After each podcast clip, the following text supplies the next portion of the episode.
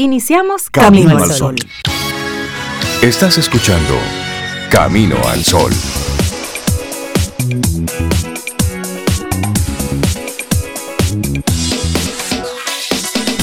Muy buenos días. Hola Rey, muy buenos días. Cintia, buenos días para ti también, para Laura Sofía y nuestros amigos y amigas Camino al Sol oyentes. Yo hoy estoy feliz. ¿Saben por qué? ¿Por qué estás feliz? Porque hoy es luna llena y está en Aries. ¿Qué significa eso? No sé, pero me gusta. Porque soy Aries y me gusta la luna llena. Si alguien sabe. ¿Qué significa pues, eso? si alguien puede unir los puntos. Para lo que eso significa, que lo cuente. que eso me va Ahora, las noches de luna llena son, son bonitas, son míticas también. Y hay una canción, había una canción, un merenguito, Noche de luna llena. Ah, bueno, eh, ah. Sergio Vargas la hizo merengue. Sí, sí, Sergio Vargas la hizo merengue. Correcto. La conocimos por Jordano. Ciertamente. Ay, se le cayó la cédula ahora mismo. Noche de luna llena. Correcto. Por eso es la del puñal. Exacto. Ah, yo la puedo poner, tú verás. Eso se llama manantial de corazón, ¿no? Oh. no sé cómo se llama. Tú sabes que yo tengo problemas con eso. yo, te la, yo te la tarareo. ¿Qué forma, ¿Pero qué forma tienen ustedes de comenzar un programa de Ay, radio sí, buenos días, así serio, buenos decente? Días, buenos días, joven. Sí. Buenos, días, Laura. Camino al Sol Oyente, buenos días. Eso, Vamos a tener las formas. Buenos días, ¿cómo están? ¿Cómo se sienten hoy? Muy bien, ¿Cómo les muy bien. Me alegro mucho, qué chévere. Sí, qué chévere. Bueno, pues arrancamos el programa así como con esa buena vibra porque hay que ponerle a esto ánimo. Mire, si usted se lleva de, de los titulares y si te llevas de de esas cosas, bueno, pues puedes arrancar una mañana no muy animado, pero aquí te invitamos a que este día usted saque lo mejor que tiene por dentro. Y vamos a conectar con una frase que nos regaló un amigo, amiga Camino al Sol oyente, a través de nuestro número de WhatsApp, el 849-785-1110. Corrijo, ese es nuestro teléfono, 849-785-1110. Y ahí tenemos la aplicación de WhatsApp y un, Camino al Sol oyente nos envió una frase de Krishnamurti que dice, podrás recorrer el mundo, pero tendrás que volver a ti. Y esa, una hermosa frase. Esa es, la invitación que te queremos hacer hoy, que vuelvas a ti. A veces podemos sentirnos muy dispersos, haciendo muchas cosas, manejando muchas agendas, a lo mejor de otros, o a lo mejor de otros momentos que no realmente están conectados con lo que tú quieres. Entonces a lo mejor hoy es el día para tú volver a ti, tú conectar de nuevo con cuáles son tus intereses, tus objetivos, por supuesto, tus principios, cuál es tu motivo, cuál es tu intención real de vida. Así es que hoy tómate el café de la mañana, a lo mejor hasta el del mediodía o el de la tardecita, no importa pero tómate un momento para que tú reflexiones sobre esto. ¿Necesito volver a mí? Volver a sí. ¿Mm? Eso, es importantísimo, sí. Sí, a veces uno se sale de su centro, se pierde un poco, como tú dices, muchas veces en las expectativas del otro. Se afana uno en cumplir las necesidades, las expectativas, los sueños incluso de otro y se olvida de uno. Y hay que detenerse y volverse, volver a uno. Eso es vital para poder continuar. Me gusta esa frase, gracias a ese Camino al Sol oyente que la, que la compartió con nosotros. y si eso ocurre en una noche de luna llena. En Aries. En Aries. Es importante ese apellido, en Aries. luna llena en Aries. Señor. Sí, sí. Eh, Mira, y hoy, Rey, ¿te gusta? El día de hoy se celebra un día importante. Ah, sí, sí, sí. Cada 20 de octubre el Día Internacional del Chef. Claro. Esa persona que a través de la comida nos hace más felices. Muchas veces nos hacen volver a, a, uno mismo. sí. sí, sí. Sí, cuando hay gente que está fuera del país y dice que se está desayunando con un mangú y los tres golpes, tú dices, pero, ¿cómo va a ser? Bueno, pero eso lo conecta con algo. Que tú consigas eso lo conecta. Sí, es una sus forma, raíces. Es una forma de volver a ti. La comida te conecta y la comida conecta también. Son muchas emociones. A través de la comida eh, se cierran muchos negocios, se hacen las paces. Cuando hay una conversación, hay comida de por medio. Comida como que nos une, como es el terreno común. Y pues las personas que se dedican de manera profesional a, crear esas emociones y a crear esas combinaciones maravillosas, las cuales nosotros los comensales, la gente de buena boca, agradece, pues hoy es un día muy especial. Para el chef que estudió y para el chef de corazón, para esa mamá, para esa persona que está en la casa, que te hace la comidita, el arroz, la bichuelita, pero lo hace tan bonito, se, se esmera en, hacerte esa presentación. Es un chef de corazón. Hace que, la comida así como que se vea especial, que tú dices, miren, en esa casa se come bueno. Y la persona no necesariamente es chef y bonito. Así que para ellos también... Eh, eh, ser chef es un arte. A veces uno ve una comida así tan bien presentada tan, y no solamente por la presentación, sino que los chefs normalmente hacen combinaciones, inventan sabores, sabores nuevos, y para eso hay que, hay que tener arte y tener el, conocimiento también. Sí, esta es una... Son, son, creativos. Es una celebración reciente, hace 16 años, cada 20 de octubre se celebra entonces precisamente este, este día para destacar el trabajo del chef desde lo profesional y también el impacto que tiene en las diferentes comunidades. Porque como tú muy bien dices, Sobe, pues están creando y crean desde lo que hay en cada lugar. Crean sus, sus, propias, eh, sus propios platos en base a lo que se produce en cada, en cada lugar, en cada región. Y también los chefs son los responsables de que en cualquier país tú puedas probar y degustar comidas de otros países.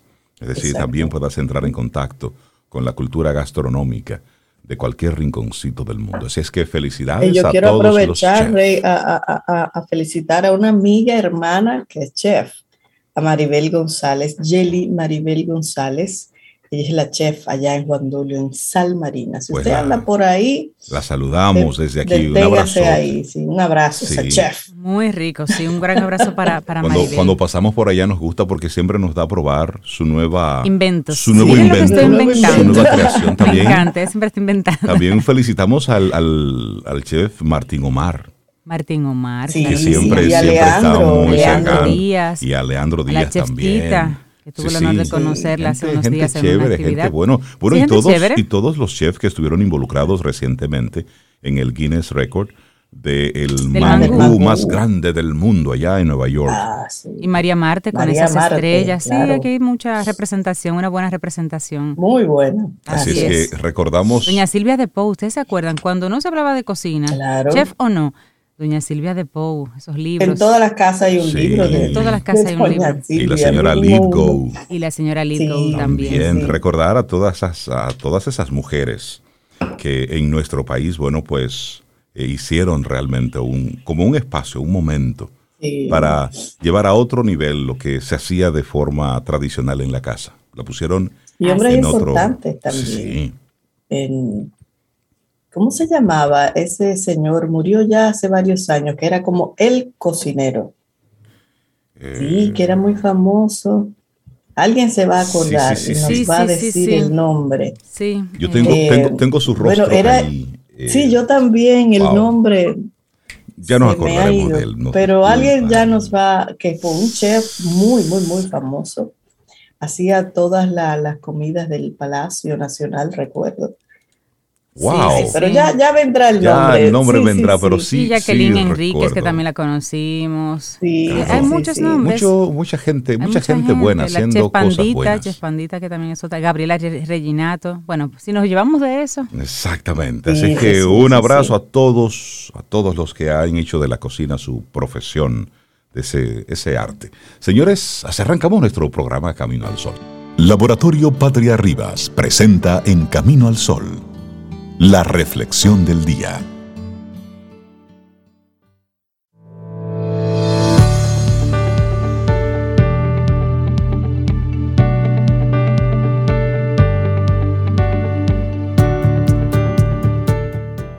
La falta de dirección, no la falta de tiempo, es el problema. Todos tenemos 24 horas en el día. Una frase de Zig Ziglar. En serio, son solo 24 horas. bueno, tú haces que parezcan 27.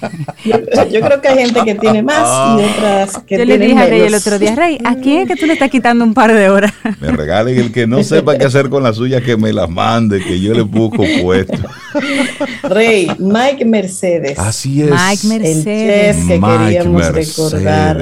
nacido un 6 de enero de 1936, falleció un 29 de junio del 2010 fue un gastrónomo dominicano de fama internacional.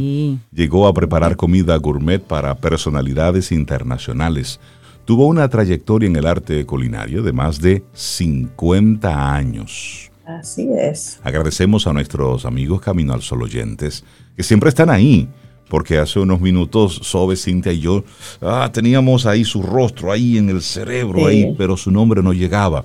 ¿Sabes que él llegó a cocinar para el Papa Juan Pablo II, para los reyes de España, Juan Carlos I y Sofía de Borbón, para la reina Beatriz I de los Países Bajos, pero también para Golda Meir, para François Mitterrand, oh, para el presidente Carlos Menem de Argentina, para Arnoldo Alemán, el presidente en una ocasión de Nicaragua, hasta, también hasta Hugo Chávez cuando era presidente allá en Venezuela. Sí, sí, muy reconocido. Él era el cocinero, yo me acuerdo. Sí, pero artistas como Celia Cruz, Tito Puente, Johnny Pacheco, Gloria Estefan, también probaron. Mira, aquí nos dice el Camino al Sol oyente que a Jacqueline Onassis también le preparó comida, Mike Mercedes. Óyeme. Sí, era tremendo, yo me acuerdo que era muy famoso, muy reconocido. Y hoy sí, lo recordamos en este día. Ay, sí, sí, sí internacional. Gracias a esos oyentes, a Lo Camino al Sol oyentes, por ser coproductores. claro. Si nos recuerda todo eso tan bonito. Y mira también que nos piden recordar a doña Eugenia Rojo. Claro por supuesto, pero doña Eugenia. pero tu pana doña Eugenia, pero se te olvidó no, mencionarla. Pero el mío, lo, mío no tiene nombre. Ay, no, no puede Doña Eugenia, mi cariño, un abrazote la distancia. Así es. ella, ella, ella siempre me decía, Rey, es que el ingrediente más importante es, es el amor que tú le pones Claro, a la cocina. Es más, yo sugiero, Rey, que todos esos amigos, amigas chef de nosotros nos no, preparen algo y nos inviten. yo para esta sobre es terrible. Yo sugiero que nos vayamos mejor con nuestra reflexión. Para Vamos a nuestra reflexión sobre. Sí, porque es que lo, lo de Sobe es terrible. Dale un momento a tu alma para que te alcance. ¿Les parece si, si hacemos esto es un, un, relato africano? Vamos a compartir con nuestros camineros oyentes. Sí, y lo que pasa es que a veces un relato nos llega mucho más al alma de lo que podrían llegar otro tipo de reflexiones. Y esta vez, como tú dices, un antiguo relato africano que habla acerca de esa forma de vivir en la que las acciones van por un lado y el corazón por otro, debido a que no hay un tiempo para el encuentro. Y comienza así. Se cuenta que un hombre se aventuró a internarse en territorios inhóspitos de África. Solo lo acompañaban sus porteadores. Todos ellos llevaban un machete en la mano y se abrían paso por entre la vegetación espesa. Su objetivo era avanzar a cualquier precio. Si aparecía un río, lo cruzaban en el menor tiempo posible. Si había una colina, apuraban el paso para no perder ni un minuto. Sin embargo, de repente los porteadores se detuvieron. El expedicionario se sorprendió. Llevaban tan solo unas cuantas horas de marcha, así que les preguntó, ¿por qué habéis parado? ¿Acaso ya estáis cansado con apenas unas horas de camino? Estamos en español, español castellano. Entonces uno de los porteadores lo miró y le dijo, No, señor, no estamos cansados. Simplemente hemos avanzado muy deprisa y por eso hemos dejado nuestra alma atrás. Ahora tenemos que esperarla hasta que nos alcance de nuevo. Y todos nos hemos sentido alguna vez desconectados de nosotros mismos, como si el que se levantara de la cama, el que fuera a trabajar, el que hablara, no fuera uno, sino algún extraño. Es una sensación que frecuentemente aparece cuando nos hemos sumergido en una rutina exigente y no encontramos la forma de salir de ella. De lo que se trata es de volver a encontrar de nuevo nuestro centro, como lo señala el relato, de dejar que vuelva nuestra alma a su lugar. A veces es suficiente con hacer una reflexión concienzuda de la situación, pero otras veces necesitamos algo más que eso. Si nos encontramos con la sensación de conexión y de un control relativo sobre nuestra vida, Fácilmente aparece la desmotivación. Esta puede transformarse en tristeza o en ansiedad.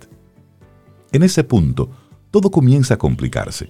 Hay un sencillo método para salir de estos estados y solo te toma unos cuantos minutos al día. Enseguida te contamos de qué se trata. Vamos a ver.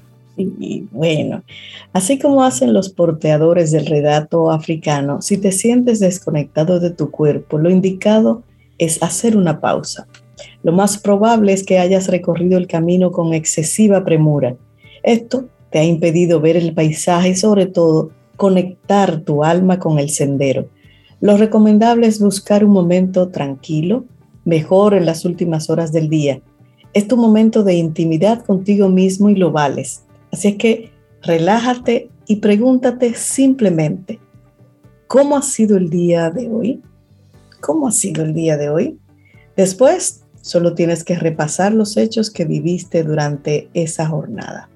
No pienses solamente en las acciones que realizaste, sino en los pensamientos y sentimientos que llegaron a tu mente. ¿Qué fue lo primero que se te vino a la cabeza cuando despertaste? ¿Cómo te sentiste a lo largo del día frente a otros, a las situaciones y a ti mismo? Dedícale al menos unos cinco minutos a este repaso mental sobre tu día, que es siéntate un momento al lado del camino. Sí, me encanta mucho esa propuesta. Decanta la reflexión también y deja que tu alma vuelva. Es probable que al comienzo no veas más que una sucesión de actividades y de sentimientos mecánicos. Sin embargo, poco a poco, y tal como lo indica ese relato africano, tu alma va a ir alcanzándote. Ese inventario es una forma básica de acercarte a ti, pero es solo el comienzo, la guía para los primeros pasos. No tienes que hacer una lista detallada de todo lo que hiciste. Simplemente deja fluir lo que llegue a tu mente, así sea en forma un poco desordenada, un poco caótica. Antes de lo que imaginas, vas a darte cuenta de que llegan los rumores de muchas experiencias que dejaste pasar sin ser consciente. También aparecerán los ecos de esas emociones que ignoraste y de esos malestares que pasaste por alto. Así tu alma logrará alcanzarte. Así vas a lograr poco a poco ubicarte de nuevo en tu punto de equilibrio. El premio para este pequeño esfuerzo diario es que vas a sentirte más tranquilo y seguro. También vas a enriquecerte más con cada experiencia que vivas e incrementarás el conocimiento que tienes dentro de ti. Lo más importante es que tendrás elementos para evaluar si de verdad estás dentro de la vida que quieres o si es tiempo de hacer cambios. Dale un momento a tu alma para que te alcance. Un hermoso relato africano, escrito por Edith Sánchez y lo compartimos aquí hoy en Camino al Sol. Laboratorio Patria Rivas presentó En Camino al Sol la reflexión del día. Ten un buen día, un buen despertar. Hola. Esto es Camino al Sol. Camino al Sol.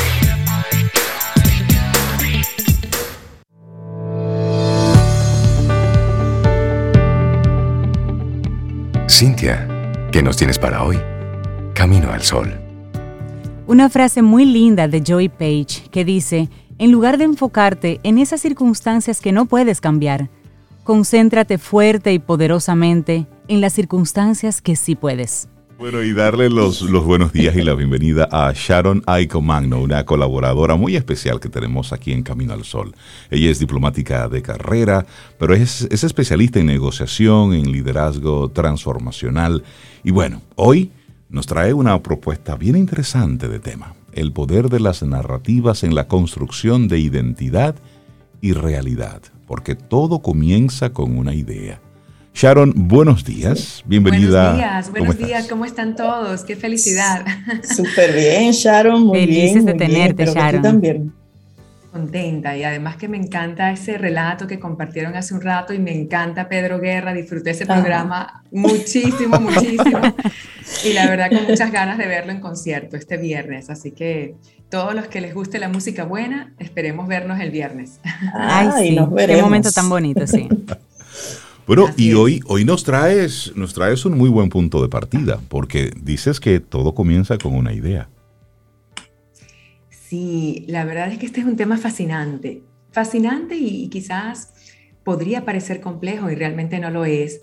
pero es muy interesante, ¿no? Pensar cómo se construyen las identidades, cómo se construyen las culturas, o incluso la identidad no solo personal, sino también nacional. Y esto, digamos que ha sido estudiado a lo largo de los años por filósofos, por políticos, por psicólogos, ¿no? Cuando estamos estudiando identidad personal. Y hay muchas posturas.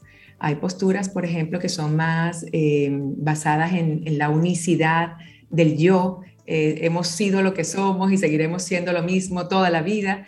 O posturas que son más constructivistas, que piensan en que vamos evolucionando y cambiando en función de la experiencia. Son posturas eh, bastante distintas. Por un lado tenemos aquellas en las que se piensa en la conciencia como una sola, entonces somos personas en función de nuestra biología, en función de lo que hemos heredado y no necesariamente en función de la experiencia. Pero justamente atándolo a lo que comentaban ustedes al inicio, a los relatos, la importancia del relato, la importancia del lenguaje y cómo a través de la cultura, cómo a través de la palabra, y cómo a través de la experiencia podemos construir una identidad distinta, tanto como personas como, como naciones. Y de hecho hay un concepto titulado narrativa histórica. Tiene que ver con cómo, cómo contamos las historias, ¿no? las historias de los países, quiénes somos como, como grupo nacional que se constituye luego en nación, en Estado, y, logra construir entonces una identidad, identidad, por ejemplo, dominicana, identidad japonesa, identidad americana. ¿De dónde viene ese concepto de identidad? ¿Cómo surgen las ideas? ¿Y cómo se van construyendo entonces esas nuevas realidades? A mí me parece este tema fascinante, lo he estudiado desde el punto de vista histórico y como Estado-nación, pero está muy atado también a cuando lo vemos como personas.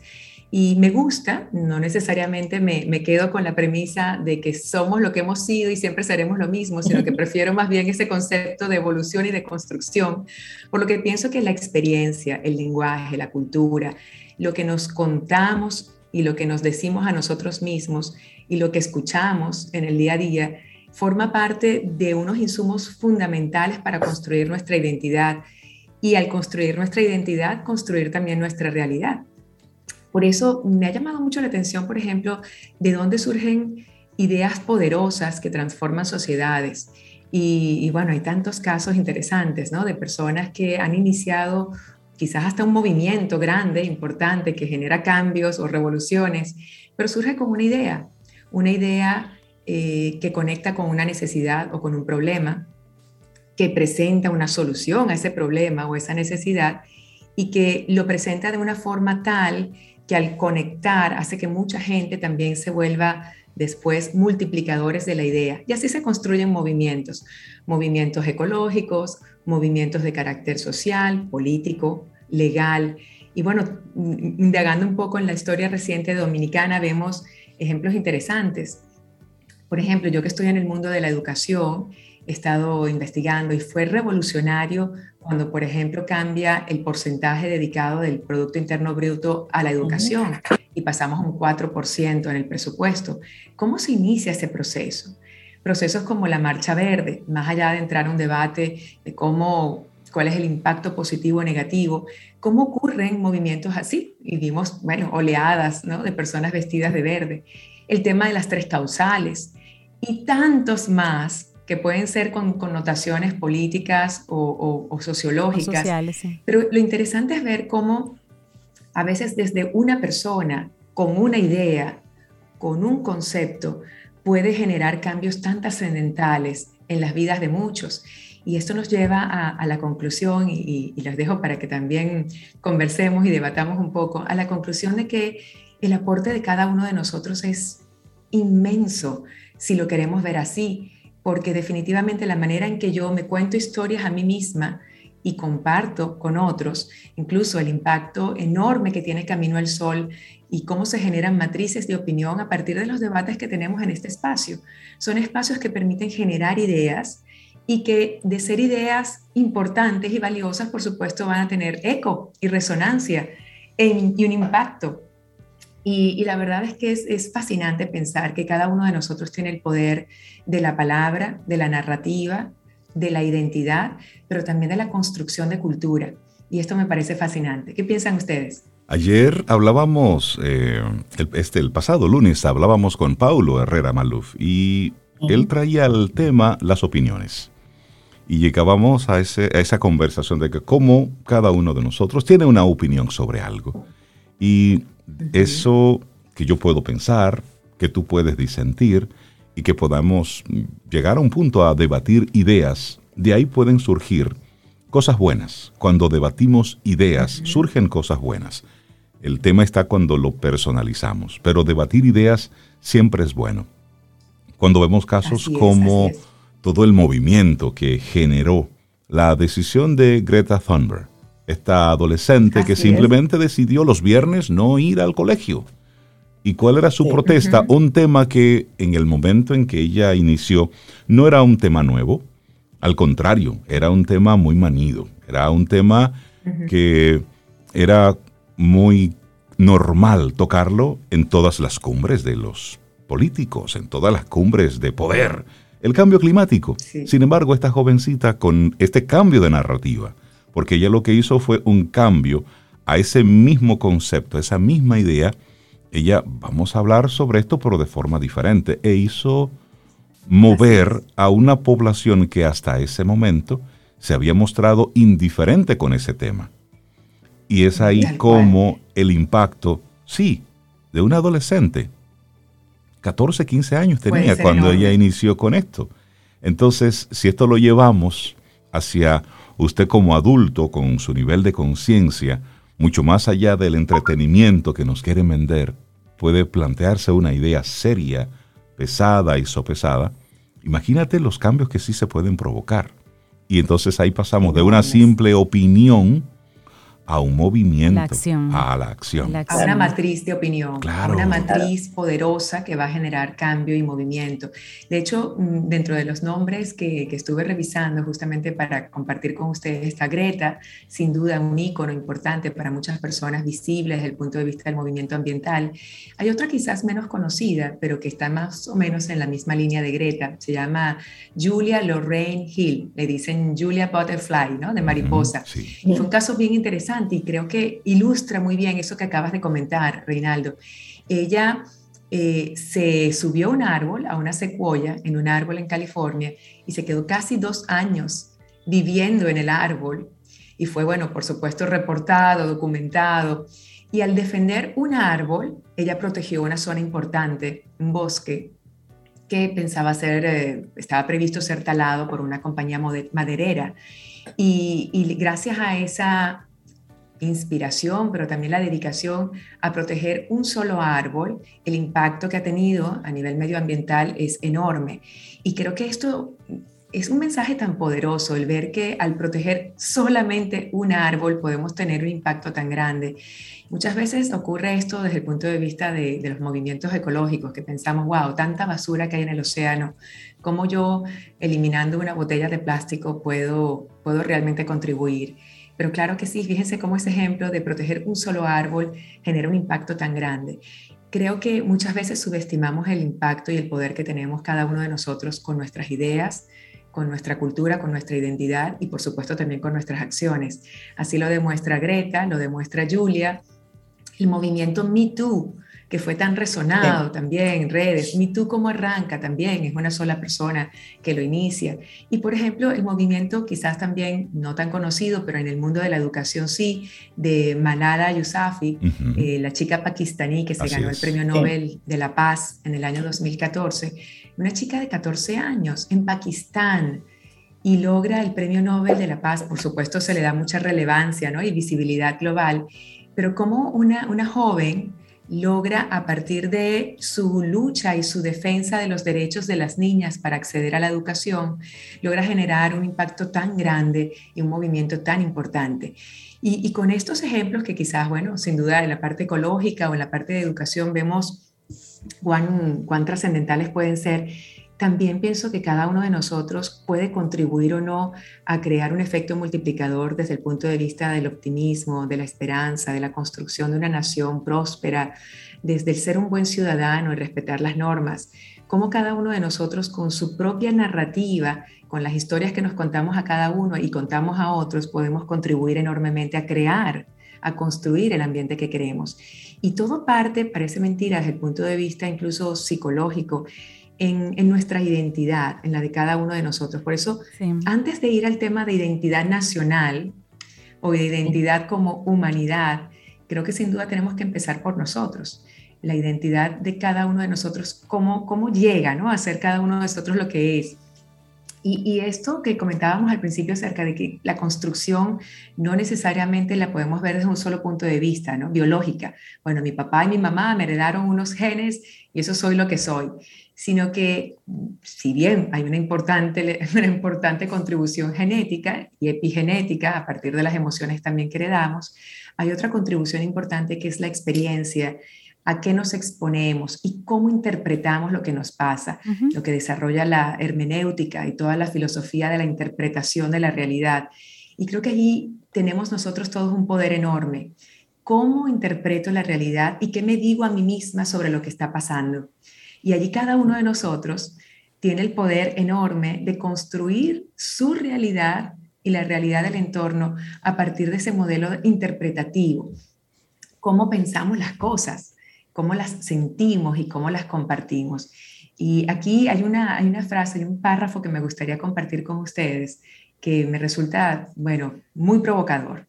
Dice así, la identidad es una construcción que se relata, que implica tanto la lectura y relectura del pasado como la apertura hacia un proyecto.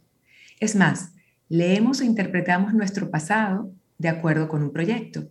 Afirmamos entonces que la identidad forma parte de algo que se cuenta, que se narra, que se ensaya. Es decir, la identidad está mediada por un lenguaje y una manera de expresar, un entramado lingüístico y una determinada manera de expresar significados. Se trata de un aprendizaje cultural. Esto lo dice la profesora Andrea Díaz, que trabaja con conceptos de identidad en América Latina, ella es uruguaya, y explica la identidad desde el punto de vista del aprendizaje cultural. A mí me deja una reflexión enorme este, este pequeño párrafo porque me hace sentir responsable como, como ciudadana, como facilitadora, como madre, como contribuyente de Camino al Sol.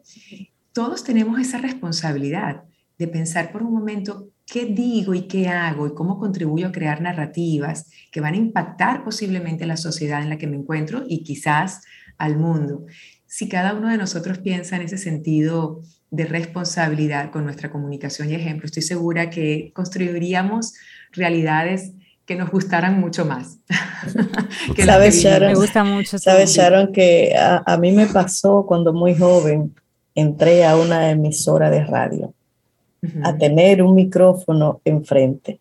Inicialmente, como juventud, yo lo tomaba como algo entretenido, wow, poniendo música que a mí me gustaba.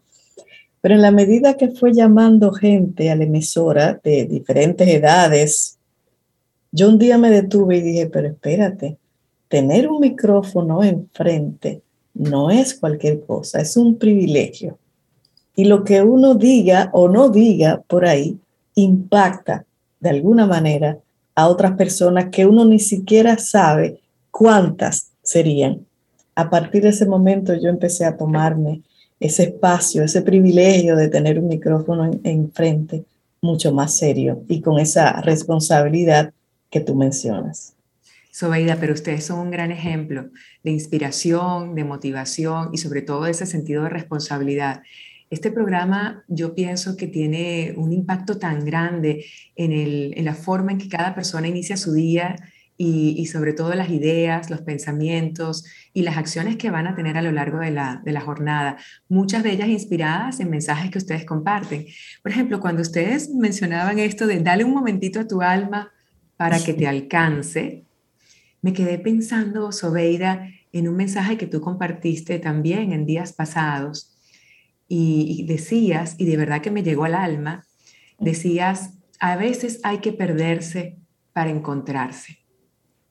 Y cuando comentas cosas así, y cada uno de ustedes en las mañanas contribuyen con tanto valor, tanto contenido maravilloso, eh, el impacto puede ser grande. Yo me quedé pensando eso de perderse para encontrarse y me puse a pensar, ¿cómo me siento cuando el plan no va tal cual como lo tenía pensado? Cuando no llego al lugar al que quería llegar, ¿cómo me comporto?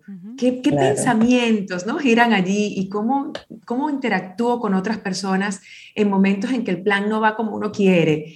Y definitivamente que cuando uno se pierde, uno se encuentra, porque empiezas a descubrirte y a conocerte. Y estos procesos de autodescubrimiento y autoconocimiento nos llevan a reflexionar respecto a la identidad que queremos construir. Y yo quiero construir una identidad flexible, adaptable a los cambios. Cuando tú comentaste eso, pues me llevaste a mí a reflexionar qué tan flexible soy a los cambios. Y eso es lo que ustedes hacen todas las mañanas en Camino al Sol. Cintia, Rey, Sobeida, con música, con mensajes, con reflexiones, el poder de la palabra y sobre todo el sentido de responsabilidad a la hora de construir identidad con narrativas que realmente sean positivas. Y el mensaje, por supuesto, para, para todos hoy es que pensemos por un momento el tipo de de, narrativas o mensajes o juegos de palabras o reflexiones que hacemos a lo largo del día para que a través de ellas construyamos lo que queremos y no lo que no queremos. Definitivamente. Y creo hay que muchos ejemplos, hay muchos ejemplos en nuestra sociedad, Rey, Sobe, Sharon, que, que, no son el impacto mundial global que puede tener, por ejemplo, una Greta, pero que impactan tres calles de su barrio, que impactan una comunidad, que, que impactan eh, una generación específica, chicos en, una edad en particular. Y que ese, ese simple impacto que a veces no trasciende, que a veces no se, no, se conoce, solamente lo conoce el que está en ese entorno y conoce a esa persona, eh, pero tiene un impacto porque el mismo hecho de que yo permita que esta otra persona viva una realidad diferente, lo prepara a él para pensar diferente acerca de sí mismo, para pensar diferente acerca del mundo que le rodea y le da él quizás la facilidad, la posibilidad de tener entonces su mente preparada para así tener esa idea poderosa que pueda cambiar el mundo, porque ya yo le estoy supliendo, digamos, algo que lo puede tener distraído en su momento. Entonces, aunque sea pequeño, en lo pequeño, nosotros podemos aportar. Porque en lo pequeño, alguien que aporte en lo pequeño puede estar haciendo el empujón de alguien que va a hacer un aporte a lo grande. Claro. Nunca hay un, Oye, Cintia, lo que acabas de comentar me recordó la película La vida es bella. La vida, es, bella. Wow, sí. Dura esa película, la forma en que el papá crea una realidad para el hijo en el medio de la guerra. Así es. Es, demasiado poderoso. Y, y cómo en medio de momentos tan complejos como las guerras, eh, situaciones complejas que las sociedades han vivido a lo largo de la historia, hemos visto iniciativas artísticas, culturales, de transformación, a partir de la iniciativa de alguien. En este caso, esa película ilustra perfectamente cómo la realidad del niño fue completamente distinta a la del padre a partir de la historia a partir de la forma en que el papá lo relataba. Y esta es la, es la invitación a que hoy en nuestra conversación, en nuestro día a día, pongamos una narrativa diferente. Hablemos de cosas diferentes. Los titulares están ahí. Plantean una realidad, unos hechos, cosas que han estado ocurriendo, cosas que están pasando. Siempre ha sido así. Es y será, porque ese es el trabajo de los medios informativos. Sin embargo, el tema sobre el que hablar con, con la familia, con, con, los grupos cercanos, eso lo pones tú. Entonces, de repente, hacer un poquitito de alto y no dejarnos llevar por ese video viral, por el tema del día, y nosotros mismos plantearnos, ¿por qué pienso lo que pienso? ¿Sobre qué podemos eh, hablar en comunidad? Que podamos hacer esto aquí, que está en pequeñito, pero hacerlo que sea enriquecedor para todos nosotros. ¿Cuál es el cuento que nos contamos a nosotros? ¿Cuál es nuestra narrativa? Sharon Aicomagno, muchísimas gracias por proponernos este tema. Muy feliz día y que los mensajes sean todos maravillosos, positivos y multiplicadores de felicidad y bienestar. Un abrazo, cuídate mucho. Lindo tema. A ustedes, feliz día, feliz día. Que la pasen bien. Buena música, buena música, Sobeida. Contigo hoy, contigo siempre. Camino al Sol.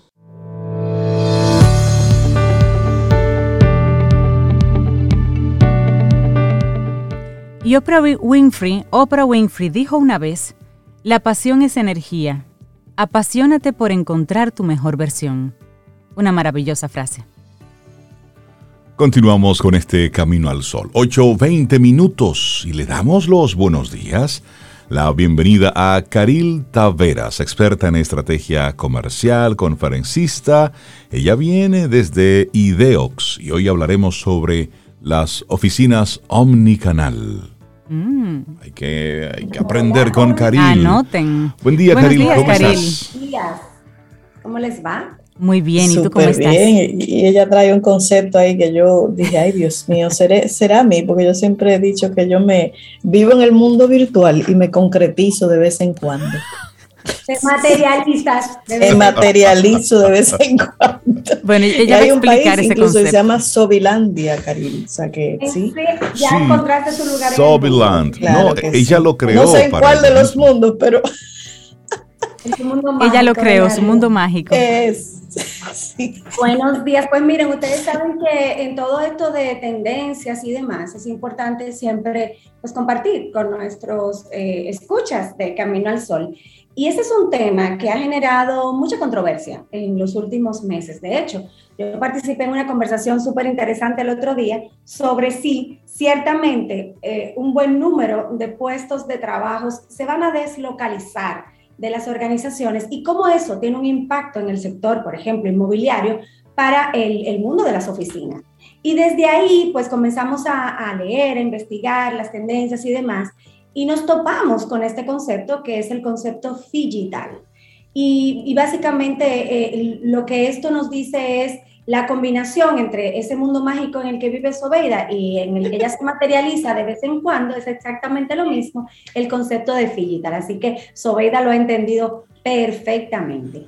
¿Desde dónde nace esto? Bueno, mirando hacia atrás, eh, el sector del retail, o sea, de las ventas al detalle, eh, con, con, el boom de, del Internet y, y, las compras por Internet, pues ya ese sector tuvo un impacto importante hace unos años y bueno, eh, en los Estados Unidos se veían eh, grandes espacios vacíos de centros comerciales justamente por el impacto que había tenido en las ventas eh, de muchas de estas cadenas de retail y, pequeñas tiendas, todo el tema de las compras por Internet. Siendo esto así, lo que ha sucedido es que esta discusión se ha trasladado a la realidad del mundo de las oficinas. Es cierto que eventualmente van a desaparecer muchas de estas oficinas físicas y lo que vamos a compartir en el día de hoy es, justamente todo lo que ha sido el resultado de nuestros análisis en estas tendencias. Eh, hace muy poco Warren Buffett estuvo en unas declaraciones que estuvo en, con una en reunión de, inversionistas de sus empresas, hablaba eh, realmente de esta crisis, eh, que, bueno, se ve como crisis para el sector inmobiliario, pero que está siendo aprovechada o estaría siendo aprovechada de ser real por eh, las organizaciones que van a eficientizar y van a buscar un modelo mucho más eficiente para manejar pues, sus costos operativos. Y la realidad es que todo parte de este tema, y por eso estamos hablando de esto, porque yo claro. no soy del sector inmobiliario, pero sí parte de la realidad del, del, cliente. Sabemos que así como los clientes externos, que son los compradores y los consumidores de esas grandes cadenas o de esas tiendas de retail, pues han preferido migrar un poco la parte de su compra al mundo virtual, lo mismo está pasando con el tema eh, eh, pues, de los espacios de trabajo. Pero esto no es nuevo. Es una tendencia que ya conocíamos, de hecho, de ahí nacen todos esos espacios colaborativos donde pues las personas pueden eh, alquilar por hora, por una semana, por meses, una oficina eh, y no necesariamente eh, pues estar todo el tiempo permanente. En, una, en un espacio de oficina. La pandemia deslocalizó de manera forzosa a mucha gente y aquellos que no habían probado este concepto, pues lo han probado. ¿Significa esto que nos vamos a ir todos a, teletrabajar al 100%, todo parece indicar que no. Porque ciertamente de las cosas que más echamos en falta en este tiempo ha sido el poder estar con, la, con las personas que queremos y con los que queremos eh, pasar tiempo. Lo que sí es que esta marcada tendencia que ya habíamos visto prepandemia de pues eh, espacios colaborativos y de trabajar un, tiempo en la oficina y un tiempo en casa, sí va a ser una tendencia que se va a quedar y, se va a sostener en el tiempo. Entonces ya muchas organizaciones, muchas empresas están haciendo sus análisis. ¿Por qué? Porque el cliente interno, que es el colaborador, se comporta igual que un cliente externo y quiere vivir una experiencia híbrida, quiere poder tener pues la oportunidad de, de colaborar eh, pues un tiempo en un espacio de oficina y un tiempo de un espacio por fuera, porque busca experiencias, tal como las, busca, las buscamos cuando estamos comprando. Entonces, esto nos lleva a hablar de dos conceptos que son sumamente interesantes en el mundo de las organizaciones y de, la gestión humana. Y es, pues, ¿qué tan estratégico está haciendo la gestión de mi talento? Tengo yo una, una estrategia de employer branding instaurada en mi organización que me permite ofrecer eh, pues, eh, un paquete de beneficios a mis colaboradores para que luego estos se conviertan en embajadores de las marcas corporativas y de las marcas organizacionales y todos estos puntos se conectan. Porque si las expectativas de ese cliente interno, en una buena parte, es poder tener un modelo híbrido de trabajo y tu nueva propuesta de valor para el colaborador interno no incluye pues esa alternativa, cada vez vamos a ser como empresa menos apetecibles para esos colaboradores que tienen ese deseo y ese perfil. Esto se conecta mucho con las expectativas generacionales. Bueno, ya sabemos que entre 68 y 70% de los colaboradores de una organización son millennials y los millennials tienen esa apertura hacia este modelo de trabajo. Entonces nosotros como líderes organizacionales debemos preguntarnos, ¿está mi cultura lista para hacer esa transición? Conozco a 100% eh, las expectativas de todos mis colaboradores para trabajar una propuesta híbrida. Atención, líderes de gestión humana, porque en este tiempo, eh, y ya veníamos con, con esta realidad hace un buen par de años, la gestión del talento es muy, muy estratégica. O sea, ya no es contratar, pagar, desvincular, eh, asegurar que se cumplan ciertas políticas, sino que necesitamos trabajar de forma tal que nuestras em, propuestas de valor, así como tenemos una propuesta de valor para el cliente externo, nuestra propuesta de valor para el cliente interno reúne todas las características que mi población, mi audiencia interna, pues está esperando. ¿Por qué? Porque si no vamos a ser cada vez menos apetecibles, vamos a tener una alta rotación y se nos va el talento. Y nuestro talento no sirve como embajador de marca, con lo cual no atrae talentos disponibles en el mercado. ¿Sí, Cintia? Caril, eso que hablamos eh, para un 80% de las empresas sería como una tarea para hacer un reto para enfrentar. Pero hay un 20%, digamos, de empresas que no tiene esa oportunidad porque su trabajo y su servicio es totalmente presencial. Pensemos, por ejemplo, en una cafetería que tú vas a la cafetería y te sientas a tomar, a ese mesero no hay mucha forma de negociar que haga un trabajo desde la casa porque es totalmente presencial su servicio. Em, y tal vez algunos elementos relacionados con servicios de, medicina, el dentista, una serie del masajista, por ejemplo.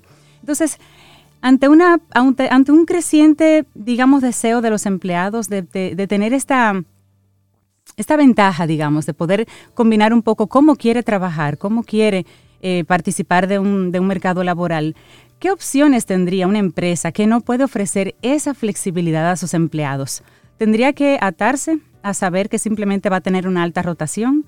¿O hay algo más con lo que pueda jugar, digamos, para que en este caso no te puedo ofrecer que trabajes de casa? ¿Qué, qué en ese branding, eh, employer branding, qué puedo yo entonces agregar ahí en la empresa? Es un reto para ellos. sí, el employer branding es una estrategia muy completa, Cintia.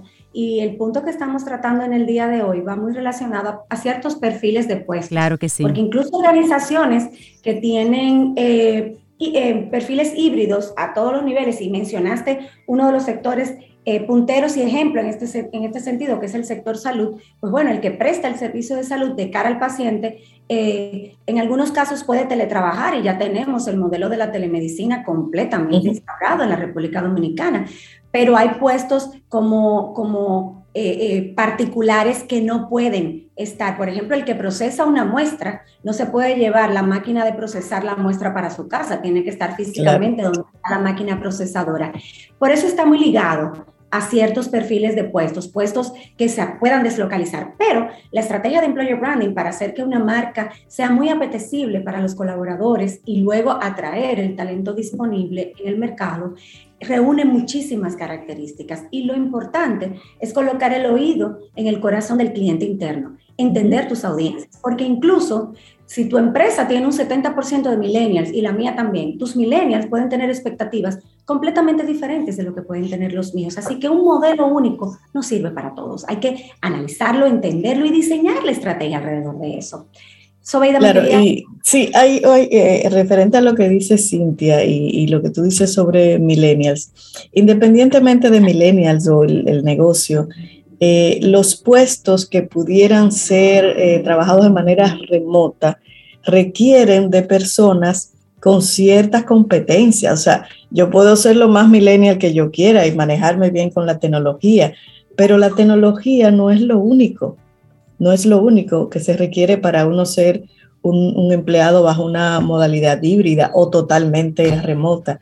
Por ejemplo, hay una característica importantísima, vital, y es la, autorregulación, la disciplina, la responsabilidad, porque tú ahora estás trabajando desde tu casa, digamos. Nadie te está eh, supervisando ni vigilando que tú estés eh, trabajando en lo que te toque. Entonces, hay unas características muy específicas, repito, que no es solamente uso de la tecnología, porque cualquiera dirá, bueno, Reinaldo se maneja muy bien en Zoom, en Teams, y maneja muy bien la tecnología y todo. Eso no es lo único. Repito, la autorregulación implica responsabilidad, la comunicación a todo nivel, que a veces uno cree que se comunica de manera efectiva y no necesariamente. Hay medios diferentes en que uno debe gestionarse en términos comunicacionales. O sea que eh, no, es, solo la, tecnología. Y, por supuesto gente orientada a entregar un producto a resultados. Exacto así. La verdad que por razones de espacio eh, no profundizamos todo lo que quisiéramos profundizar en este concepto, pero ciertamente esto no es un tema generacional. Hablamos de los millennials porque son los más abiertos a entrar en un modelo como este. Flexibles, claro. Exacto, pero realmente se trata de conocer eh, pues tu cultura, saber si estás listos para implementar esto, pero sobre todas las cosas, sobre de entender que es una tendencia y que si tus colaboradores están presionando conductualmente o verbalmente en esa dirección, no es que se te han sublevado, es que es tendencia y se va y se va a instaurar en nuestro país. Así que es, es una, es, un, es un punto a, a, a, tomar en cuenta, a resaltar en nuestras conversaciones cuando estamos hablando de crecimiento de espacio físico. Reinaldo. Ayer recibí una, una llamada de una persona que me decía, mira, si me pueden enviar la factura, por favor, eh, en físico. Y yo le decía, ¿y por qué la requieres física si en todos estos meses te la he estado enviando digital? Y me dice, sí, lo que pasa es que ya estamos volviendo a la presencialidad. Y yo, sí, pero ¿qué tiene eso que ver con que yo te envíe una factura en físico? Tú la imprimes y la haces física. Es decir, es decir, oye, oye bien, ¿hacia dónde va esto? Pudiera ser algo tonto, pero eso habla de una mentalidad. Es decir, volver a la presencialidad es volver de nuevo a lo físico. Entonces, eso significa que no hemos aprendido a la lección. Porque, porque no todos, Reinaldo, no todos. es, así, es decir, no, estamos lo que se requiere para eso. Por supuesto, es decir, óyeme, es tomar del mundo digital lo bueno, lo que es válido, pero también de la parte análoga lo que es evidente, lo que se necesita, que se requiere, y muy bien lo planteaba Zoe, es decir, eh, ¿quiénes pueden estar trabajando desde lo remoto? Bueno, aquella persona que por su trabajo no, no necesita estar físicamente en un lugar. Ahora bien, esa persona necesita unas competencias, necesita, necesita unas habilidades técnicas propias del manejo de su trabajo, pero hay unas competencias que le dicen que son blandas, pero no tienen nada de blanditas, al contrario, son muy fuertes, que es lo que, lo que determina el carácter de ese colaborador. Por eso es, es interesante este concepto. Hay, claro. hay tarea. De los líderes organizacionales es entender nuevamente eh, cómo está compuesta su plantilla, eh, cuáles son los perfiles reales de sus colaboradores, cuáles son los puestos que se pueden deslocalizar parcialmente. Si tengo un espacio de oficina eh, con colaboradores que están trabajando en el modelo híbrido, no necesito dos espacios físicos, necesito uno, porque cinco claro a los martes. Exacto. Entonces, hacia allá apunta eh, pues nuestro tema de hoy, la, la, importancia de que estemos apercibidos en, esta, en estos cambios, eh, porque ciertamente es un impacto para el sector inmobiliario, pero también es un impacto para las estrategias eh, organizacionales y necesitamos pues tenerlo en el radar. Hemos ya posteado en nuestra cuenta de LinkedIn el blog de este tema para justamente poderlo eh, ampliar, un poquito más a raíz de que pasamos por el programa, porque sabemos que el espacio nunca va a ser suficiente para abordar todo lo que quisiéramos, pero ciertamente creo que es uno de los temas, eh, digamos, más importantes a mirar ahora que estamos trabajando presupuesto del 2022. Sí, sobre todo. Exactamente, me hablaba sobre su plan de expansión de oficinas y yo le decía, cuidado, que las tendencias nos dicen que vamos a necesitar menos espacio, entonces si lo vas a necesitar ahora mismo, no lo hagas adquiriendo un espacio físico, alquila un espacio físico, porque igual el modelo de coworking va a tener eh, pues también un, espacio en la propuesta eh, eh, del, sector inmobiliario. Ya lo estamos viendo en otros países. Aquí el gran reto va a ser ahora cuando las personas vuelvan a llamar a su gente, vengan a las oficinas a trabajar y hagan ese perfil, Caril, y esa decisión de cuáles puestos podemos deslocalizar. Luego al lado el nombre de la persona. Esa persona, ese puesto se puede deslocalizar. Ahora, esa persona se puede deslocalizar. Exactamente. Funciona deslocalizada. Hay 18 meses de evidencia. Y hay que hacer ese match. Ahí usted mira, sí, no, más o menos. Totalmente. Lo bueno es que hay empresas, instituciones ya que están haciendo ese ejercicio, Caril. Y lo están haciendo de manera consciente y seria. Importante que tú menciones que estamos en momento de presupuesto para que tomen en consideración esos cambios, esas modificaciones que será necesario hacer. Desde IDEOX ustedes hacen ese acompañamiento, Caril. ¿Perdona? Desde IDEOX pueden hacer ese acompañamiento a personas que estén escuchando, que quieran hacer esto.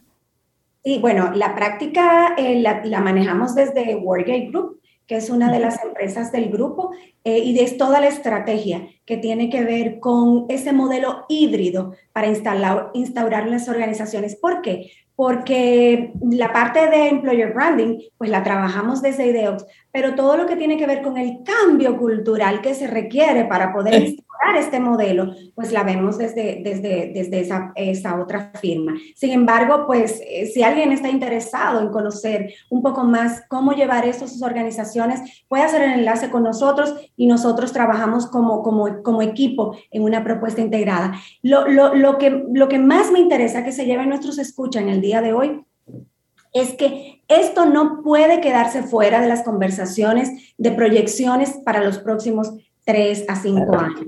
¿Por qué? Porque acabamos de tener una conversación justamente con uno de nuestros clientes que está ampliando eh, su, planta física y, abriendo en nuevos espacios. Y bueno, los necesita porque físicamente los está requiriendo. Pero le decíamos, Ojo con los modelos que estás instaurando. ¿Por qué? Porque ya en el modelo colaborativo y hacia dónde tu organización se está moviendo, probablemente tú vas a necesitar implementar pues, las estrategias de flexibilidad, de interacción social, de consideración, de colaboración, de concentración, que son cinco de las grandes áreas que cubre eh, pues los interioristas y los, y los arquitectos que están trabajando en estos nuevos espacios físicos. Entonces, si tengo que crecer porque necesito espacio físico, crece de una manera que cuando la tendencia se instaure en tu organización puedas hacer el mejor uso del espacio físico. Y si no, pues ojo, que ya puedes quizás montarte en esto como una gran propuesta de valor, que hoy lo vas a ver como un modelo de consultoría, pero que lo vas a, tener como un retorno de inversión en muy corto tiempo, porque esto vino para quedarse.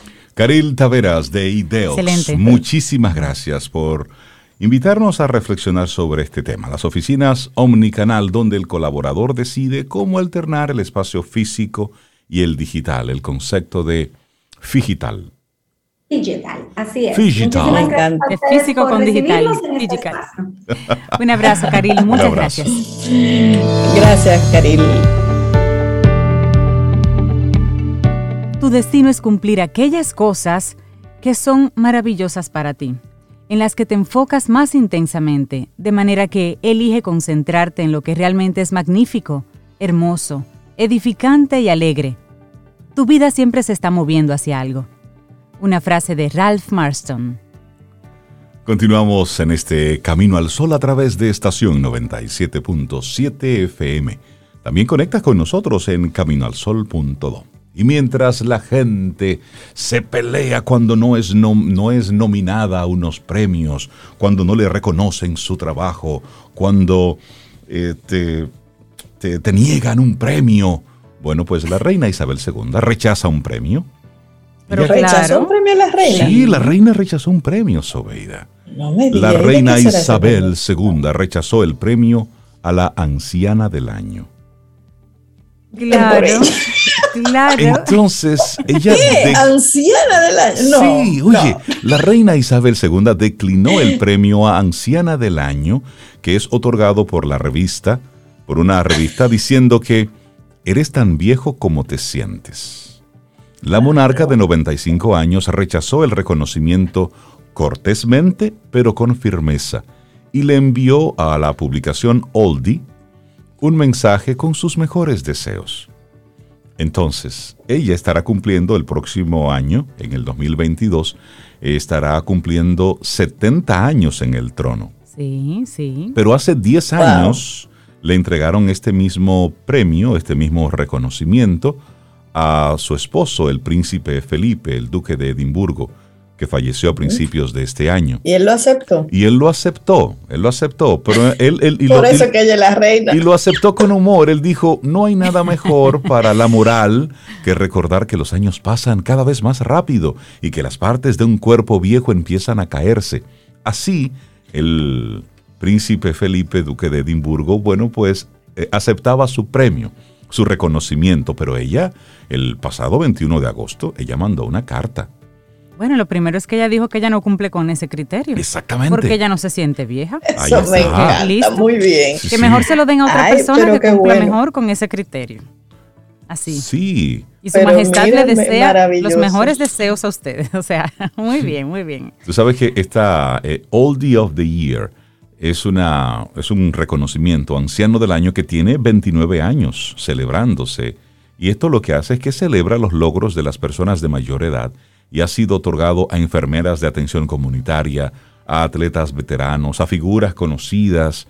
Bueno, eh, uno de los miembros, que es Maureen Lidman, fue uno de los que sugirió a Isabel II como candidata a este galardón por su liderazgo durante la pandemia por el COVID-19 y como anticipación a su 70 aniversario, pero ella dijo que, que ya no cumple con esos requisitos. No, ofrézcanselo en 10 años. Sí, sí, sí. Eso me parece, a mí me parece muy bien que ella haya rechazado eso porque estoy de acuerdo. O sea, eh, la edad cronológica pudiera enmarcarse ella dentro de lo que se define anciano. Sin embargo, si ella no se siente así, y ella sigue produciendo y trabajando. Activa, en movimiento. ay, me parece bien que haya rechazado eso. Además, los reyes y las reinas no entran en esa cosa, de esos premios de esa, de esa categoría. Eso es para los otros, para la gente. Respeten a los reyes de por Dios. Pero lo que habla esto es de actitud.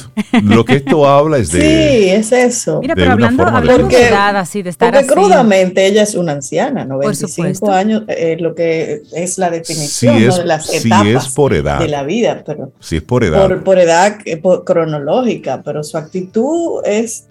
No. ¿Cuál millennial? Y cuidado. Y, cuidado. ¿Cuál millennial? Sí.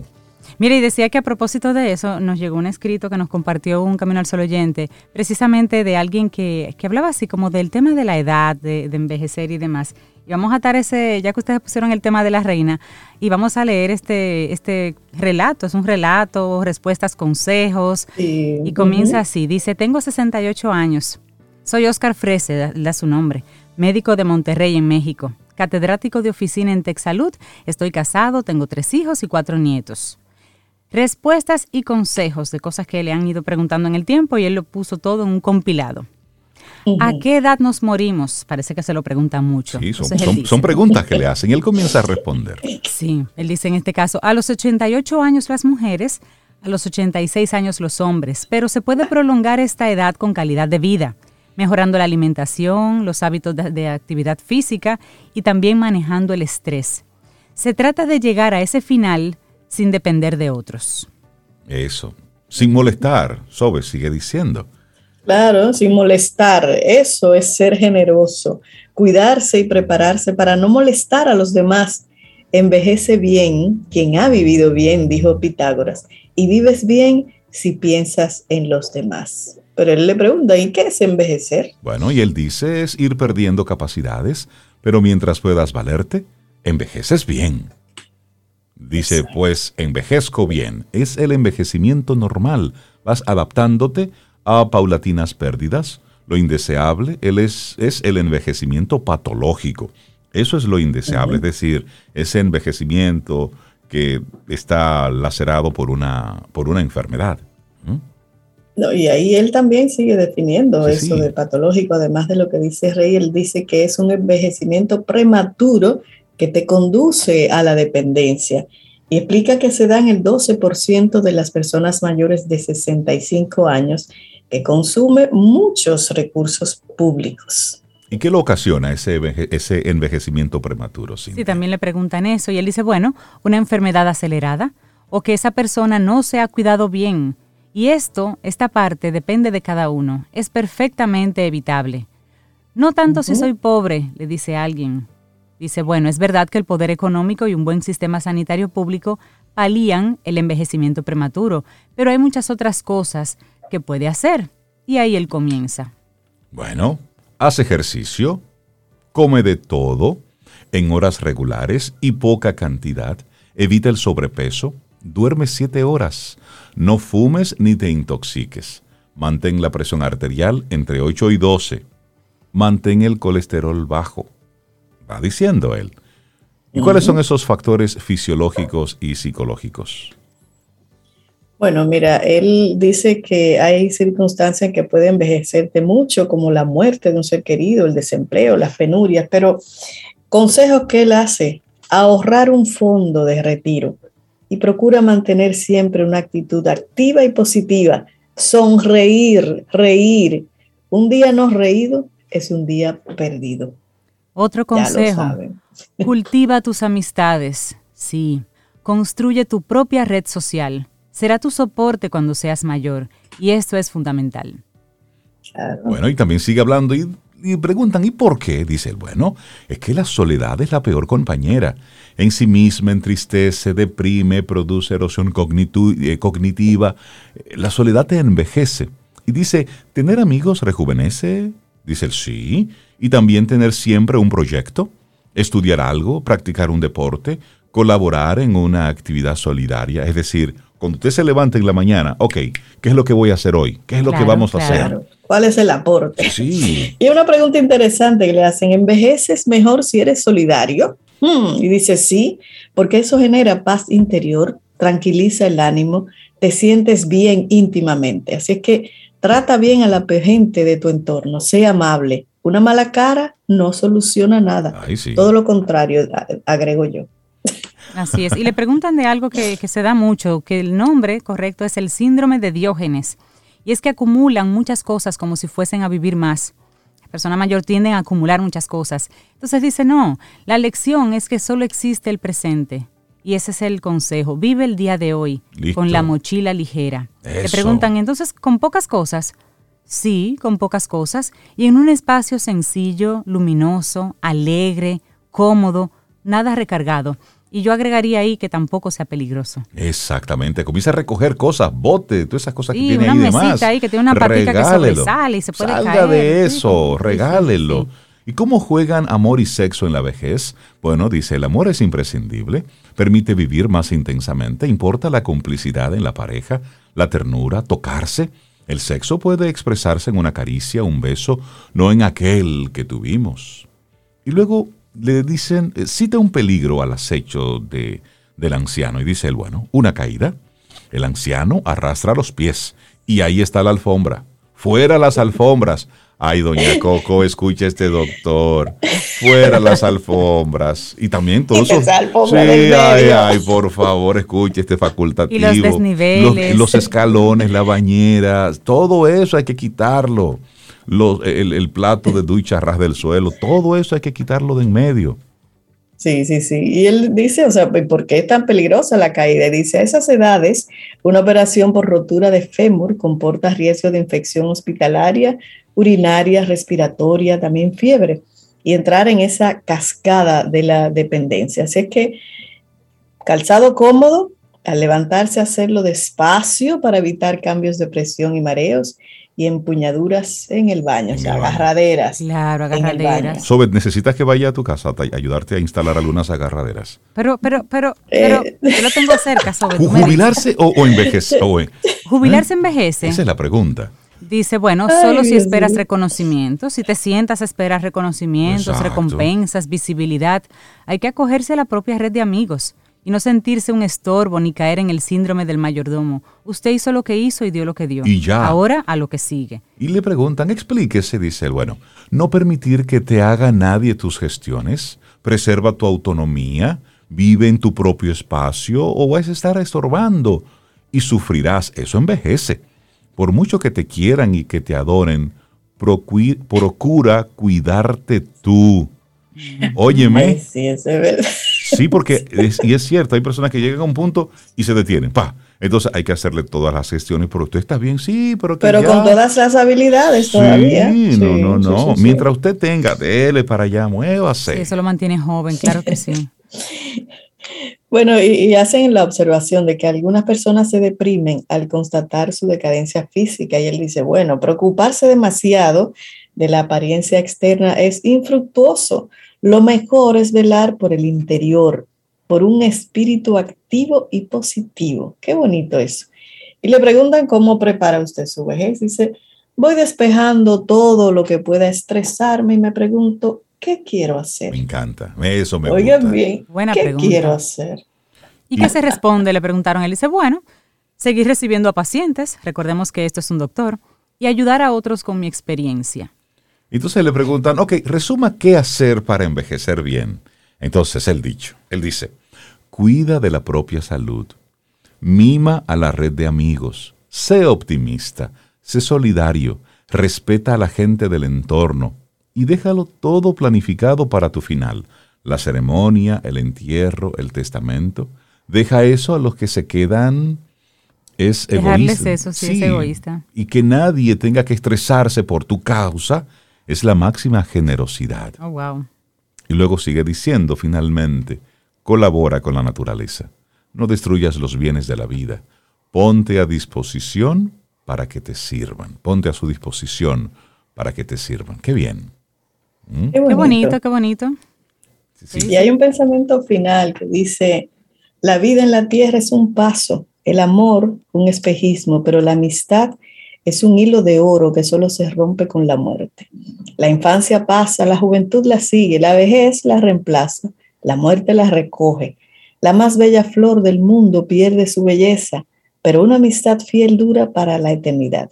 Vivir sin amigos es morir sin dejar recuerdos y esperamos que hayas disfrutado del contenido del día de hoy. Recuerda nuestras vías para mantenernos en contacto. Hola arroba caminoalsol.do. Visita nuestra web y amplía más de nuestro contenido. Caminoalsol.do. Hasta, una, próxima, edición. Y pásala bien.